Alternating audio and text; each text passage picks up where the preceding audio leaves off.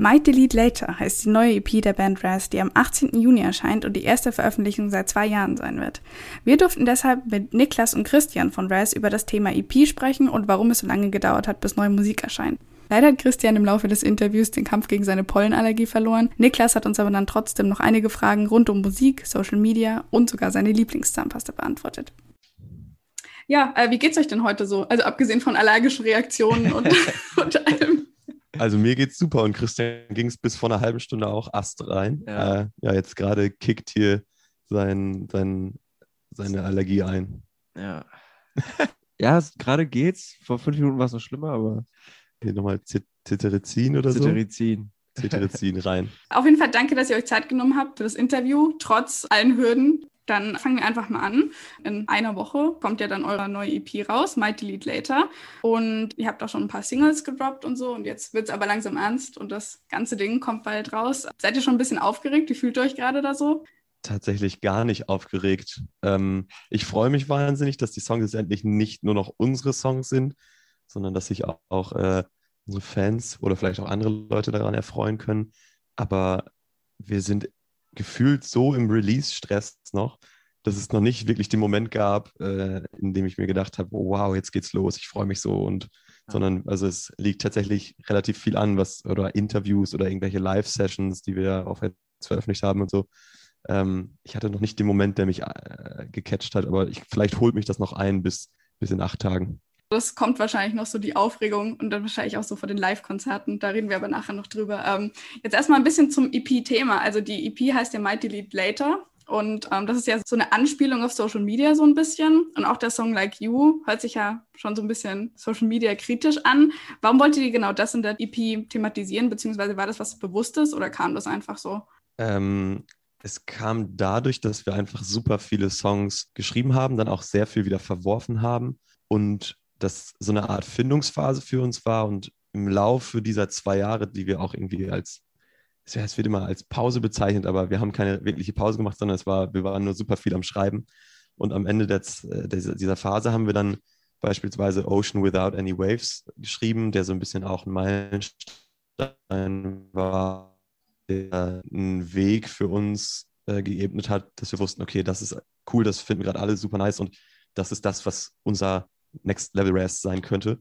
Und ähm, ja, genau, Like You insbesondere spielt natürlich so ein bisschen auf diese Social Media Thematik an, aber Might Delete Later an sich ist einfach nur, wir haben, sind oftmals so verkopft an die Songs rangegangen, dass bis wir irgendwann die Richtung gefunden haben, mit der wir zufrieden waren, ähm, hinter der wir komplett stehen konnten, dass wir dachten, okay, lass uns einfach diese Perfektion ein bisschen loslassen und lass uns einfach das nehmen, was wir jetzt gerade in dem Moment fühlen und äh, durch den Titel Might Delete Later haben wir uns auch so ein bisschen den inneren Druck genommen, indem wir gesagt haben, ey, jetzt gerade ist es geil, es ist wie eine Momentaufnahme, wir feiern das total gerade und äh, wenn wir das in fünf Jahren scheiße finden, dann ist es auch vollkommen okay, aber in diesem Moment sind wir damit super happy und darum geht es so ein bisschen. Ich glaube, das geht vielen KünstlerInnen auch so, dass es irgendwie so, dass man, bevor man nicht was perfekt macht, das lieber gar nicht macht. Ähm, ja, also genau. Also finde ich, find ich voll schön, dass ihr das dann einfach so gemacht habt und einfach mal so rausgehauen habt. Und ich hatte auch noch so eine Frage zum, zum Stilwechsel. Ähm, hattet ihr das Gefühl, dass das irgendwie was Absichtliches war? Also ihr hat, hattet von dem ähm, Song geredet, der das so ein bisschen euch gezeigt hat, dass das so die Richtung war, in die ihr gehen möchtet. Aber habt ihr das bewusst gemacht, dass ihr den Sound geändert habt? Oder kam das so über die Zeit irgendwie, über die zwei Jahre? Es war schon so eine Entwicklung. Also wir haben auch einige Songs geschrieben, die waren sehr scheiße, aber gleichzeitig haben wir auch Songs geschrieben, die, die gut waren, aber die wir vielleicht nicht alle so gefühlt haben. Und ähm, das war insofern keine bewusste Entscheidung, als dass wir einfach irgendwann glücklicherweise so an einem gleichen Punkt waren, alle vier. Und vielleicht hatten wir vier irgendwann den Moment, wo wir ähnliche Musik gehört haben. Und dieser Song hat uns in dem Moment dann so gecatcht, weil wir alle gerade das Ähnliche gut fanden. Und ähm, deswegen war es nicht bewusst, sondern wir wollten was Neues machen und nicht nochmal das zweite Album schreiben oder nicht nochmal das erste Album wiederholen. Ähm, ja, aber es war so ein bisschen Zufall und nicht bewusst, okay, die Richtung wird es jetzt, sondern es war durch ganz viel Probieren und Experimentieren.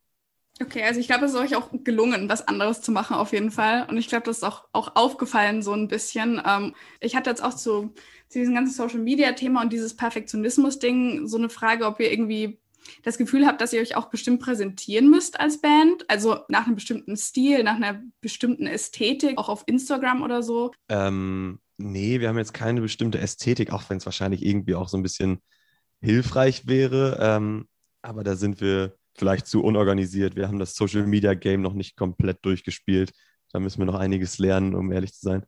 Äh, aber wir posten relativ viel, auch was uns einfach gerade gefällt und was wir gut finden.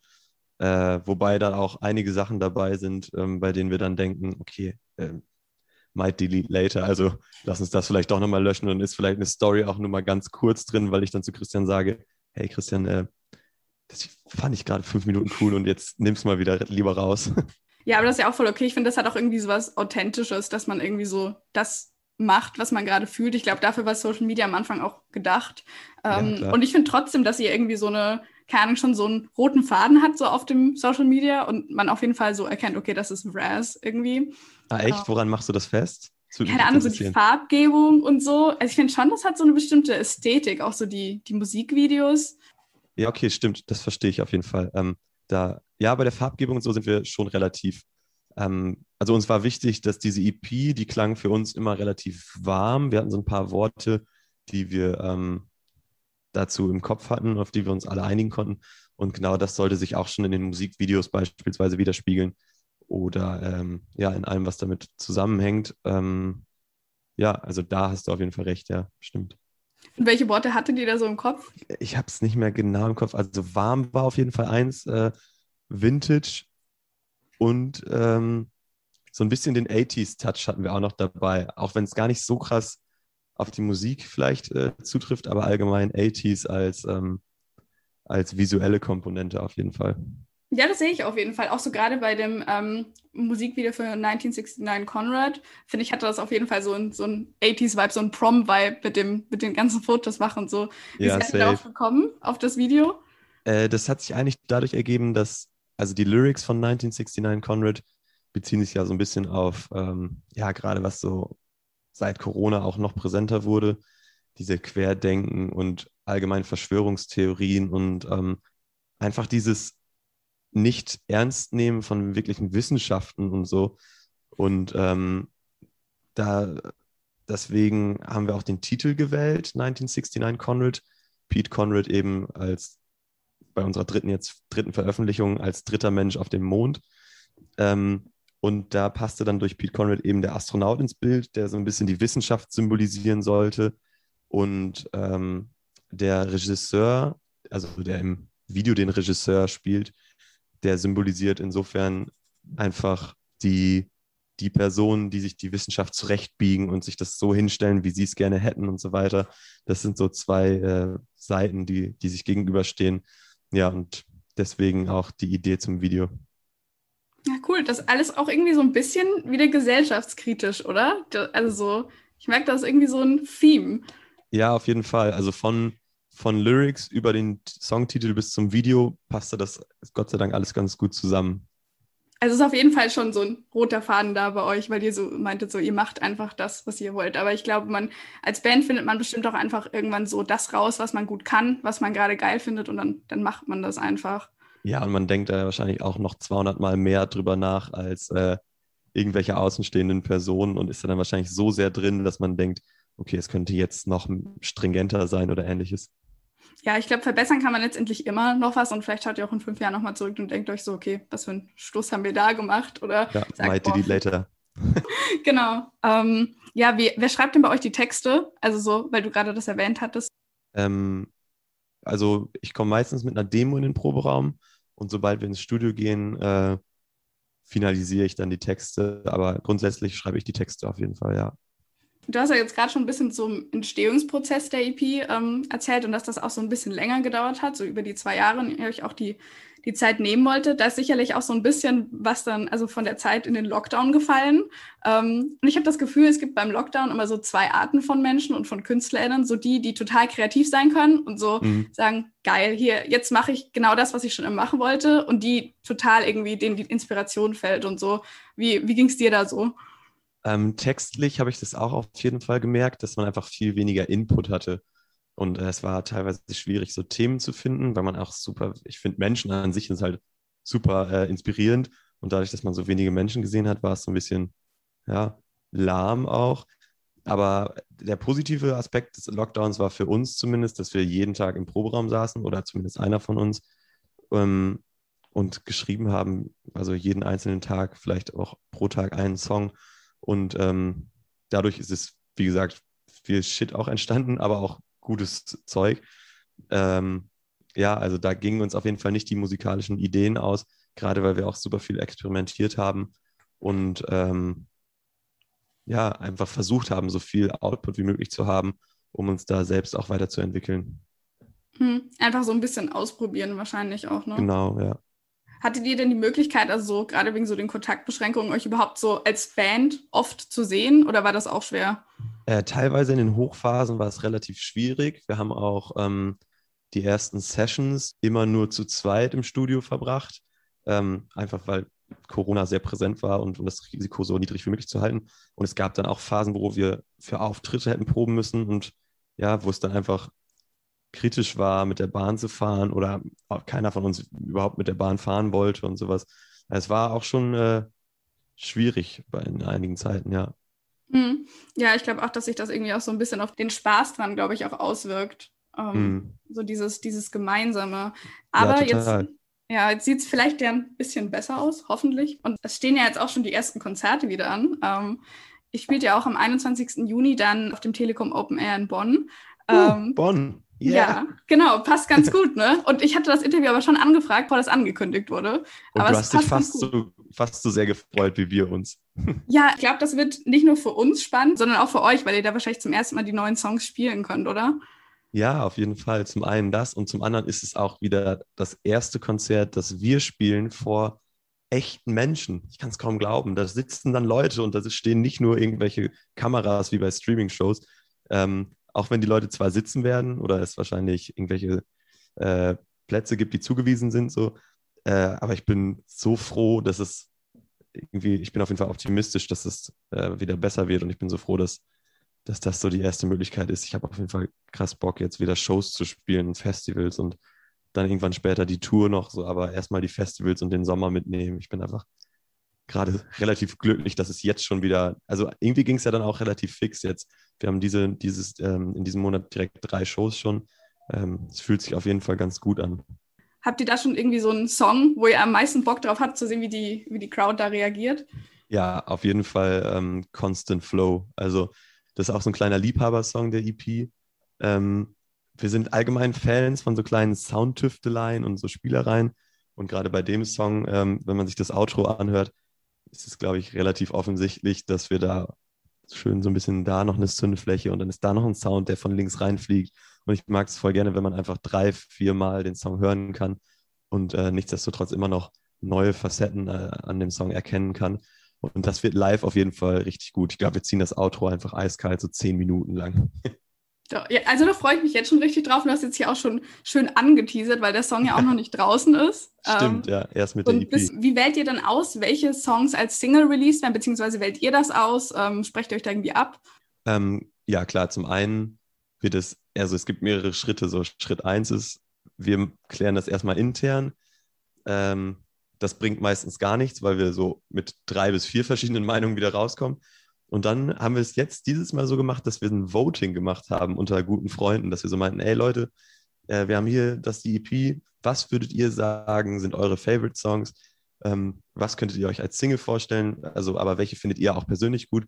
Und wir haben tatsächlich so ein kleines Rating gemacht und ähm, ich glaube, es hilft immer ganz gut, sich da auch äh, fremde Meinungen einzuholen und nicht nur Freunde, sondern auch vielleicht Management oder andere Musiker und Musikerinnen, Freunde. Äh, ja, so gehen wir da meistens vor. ganz demokratisch gelöst dann irgendwie. Tatsächlich. Wie ist das gerade so bei euch? Seid ihr schon, schon ganz viel am Proben für die Konzerte? Ähm, nee, tatsächlich noch nicht so viel. Äh, dadurch, dass wir jetzt relativ viel im Release-Stress sind und so ein paar Interviews anliegen oder ähm, ja, so dieser ganze, wir müssen zum Beispiel noch die Vinyls signieren, das sind auch immerhin noch 500 Stück, da kommt noch einiges an Arbeit auf uns zu, dann alles versenden, wir machen das da alles noch selbst. Ähm, das ist noch relativ viel Gehassel und dann geht es ab nächster Woche aber auch schnellstmöglich an die Proben, weil äh, dann wird es fast schon knapp. Ich glaube, ich glaube, wir haben alle verlernt, unsere Instrumente zu spielen nach so einer langen Pause und dann direkt die neuen Songs auszuprobieren, wird auf jeden Fall tough, ja. Da bin ich mal gespannt, ob ihr alle noch eure Instrumente spielen könnt. Ich denke aber ja. Das ist wie Fahrradfahren, das verlernt man nicht, oder? Mhm. Hoffentlich nicht, nee. Ich glaube, das wird, wird alles äh, ganz cool. Und du hast ja auch gesagt, du freust dich schon mega drauf. Aber so ein bisschen Aufregung ist schon dabei, oder? Ja, bei, bei dem Release tatsächlich nicht, aber bei den Konzerten bin ich dann doch schon aufgeregt. Also bin sehr gespannt, wenn dann erstmal wieder echte Leute vor der Bühne sitzen. Und habt ihr da irgendwie so ein, so ein Ritual, um euch so, so ein bisschen hoch zu hypen, bevor das Konzert losgeht? Oder hattet ihr damals und, und fangt das jetzt wieder an? Ähm, ja, meistens hören wir einfach eine gute Playlist, die wir zusammengestellt haben auf Spotify. Äh, und dann, bevor wir auf die Bühne geben, gehen, bekommt äh, Steffen, unser Drummer, noch so einen kleinen Klaps auf seinen Bauch und dann geht's auf.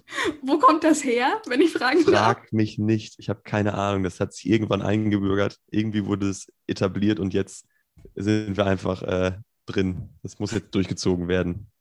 So ein bisschen körperliche Gewalt zum Aufwecken muss sein, ne? Ja, vor allem für ihn. Sonst schläft er ein und er muss hinten noch ja ordentlich drummen. Also von daher, ja. muss wach bleiben, der Gute.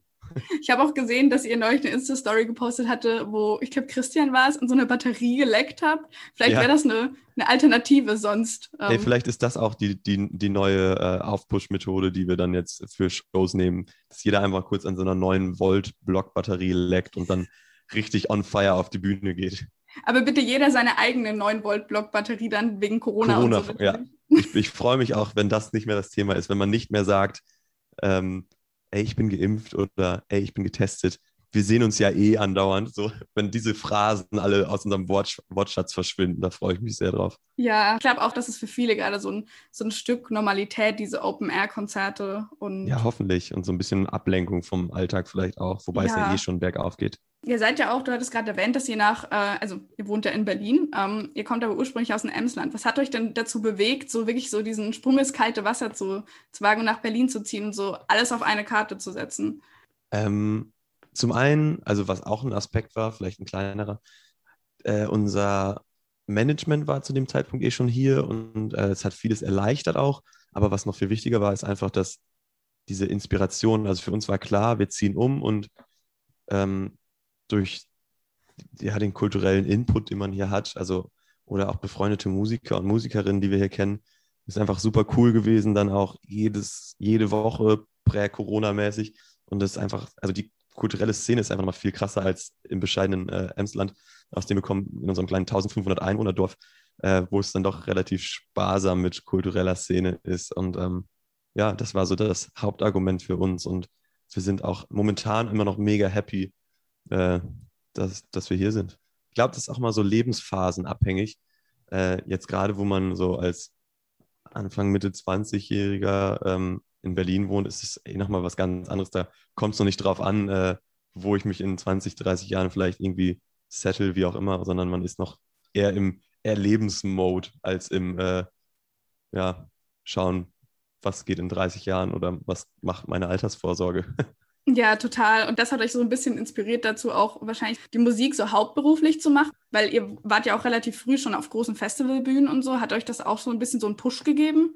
Ähm, oh, ist, alles verschwimmt mittlerweile, weil wir so lange schon keine Shows mehr spielen konnten.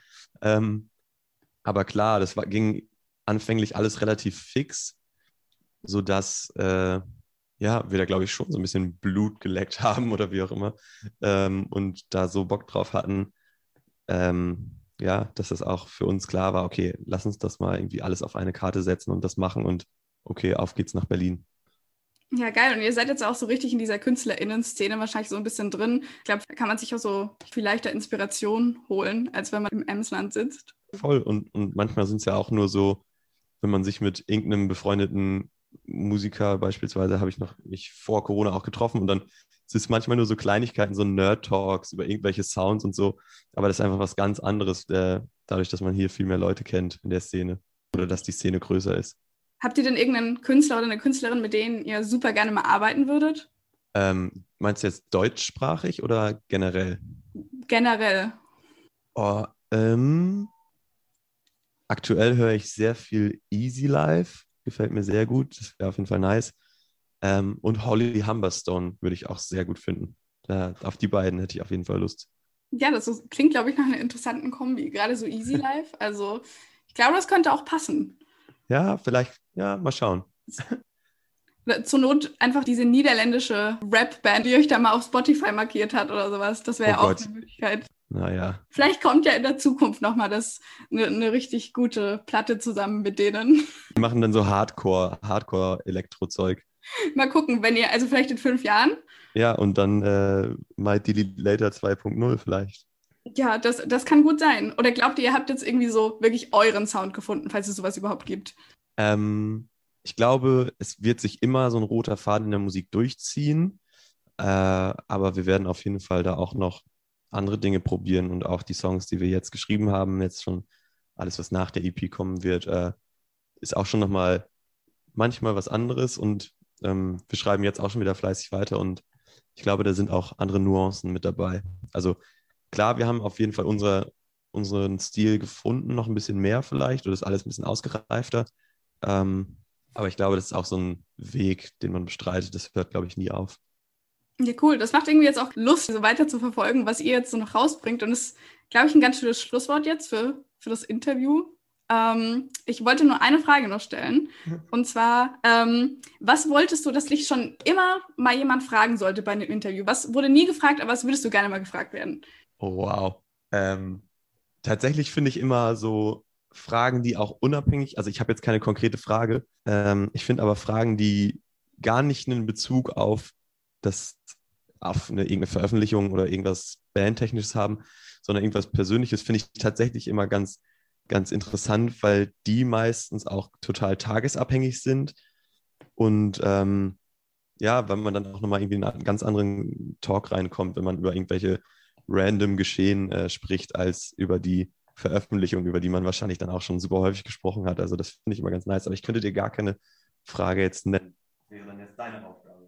Ja, ich kann mir auch gern so kurz eine überlegen, so, was ist deine Lieblings-Zahnpasta-Marke? I don't know. Oh Gott. Darf man das jetzt droppen? Ich weiß nicht. Ist das Product Placement? Hoffentlich nicht. I don't know. Das ist, äh, meine, ich Gott, haben Leute wirklich eine Lieblingszahnpasta-Marke? Ich weiß nicht. Ich habe mir gerade was ausgedacht. Ganz Diese Dolodent. Oh mein Gott, ihr müsst alle Dolodent ausprobieren. Das ist unfassbar. Ähm, nee, ich habe, oh Gott, ich müsste überlegen. Ich glaube, die Zahnpasta, die ich nutze, wäre äh, die zweitgünstigste vom DM. also, das wäre die, die ich nutze. Das könnte ähm, wirklich ich glaube, Dontodent könnte das sein. Dontodent, ja, irgendwie sowas. Ich dachte Dolodent, aber Dontodent macht auch Sinn. Okay, dann äh, wären wir durch. Also du hast jetzt noch was, außer dir ist deine Lieblings-Zahnpasta-Marke eingefallen, dann gerne raus damit. Nee, ich nehme Dontodent. Vielen Dank. Ähm, Danke dir auf jeden Fall. Wir sehen uns auf dem Konzert. Ja, bis am 21. dann.